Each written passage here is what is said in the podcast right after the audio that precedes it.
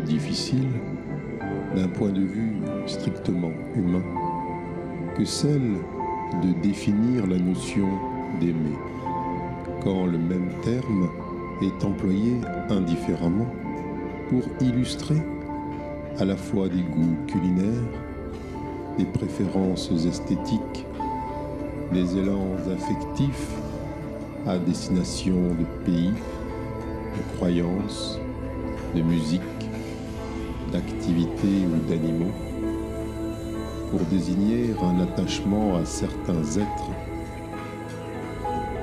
et encore un état vibratoire originel qui n'a ni commencement ni fin.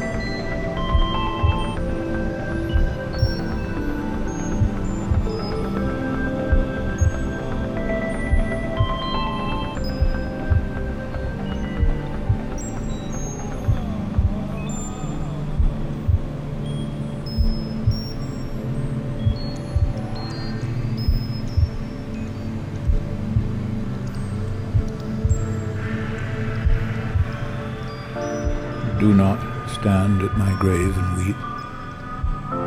I am not there. I do not sleep. I am a thousand winds that blow. I am the diamond glints on snow. I am the sunlight on ripened grain. I am the gentle autumn rain. When you awaken in the morning's hush, I am the swift uplifting rush of quiet birds in circle flight. I am the soft stars that shine at night. Do not stand at my grave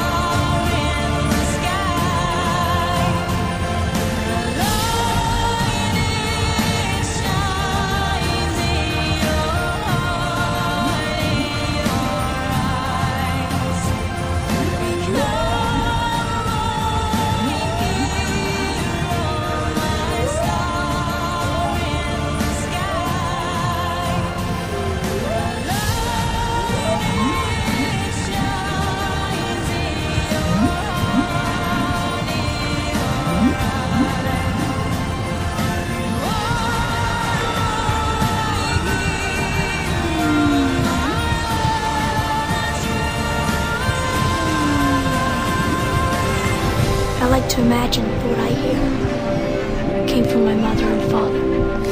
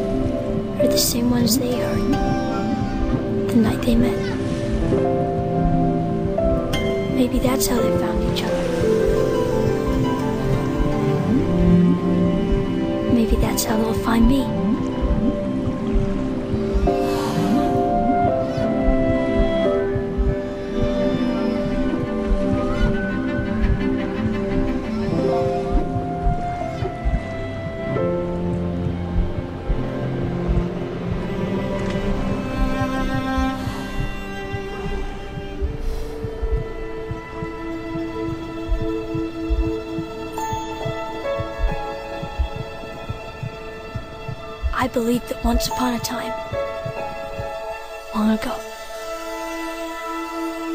they heard the music and followed it.